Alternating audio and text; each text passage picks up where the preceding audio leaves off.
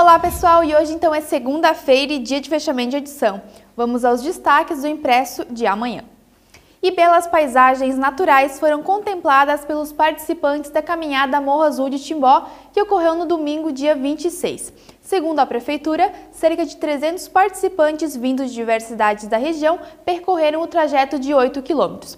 Ao completarem o percurso, os participantes então eram premiados com medalhas. Havia também transporte no local para levar os participantes de volta ao Salão Duque de Caxias, que foi o ponto inicial da caminhada. E nos dias 24 e 25 de junho foi realizada mais uma edição da campanha do Recicla CDL Timbó.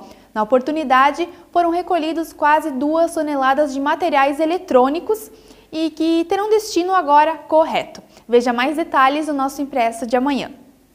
E uma das casas em Chaimel mais antigas de Timbó foi restaurada. A escola urbana, que fica ao lado da casa do professor, na rua Pomeranos, é um patrimônio de todos os brasileiros, tombado pelo IFAM.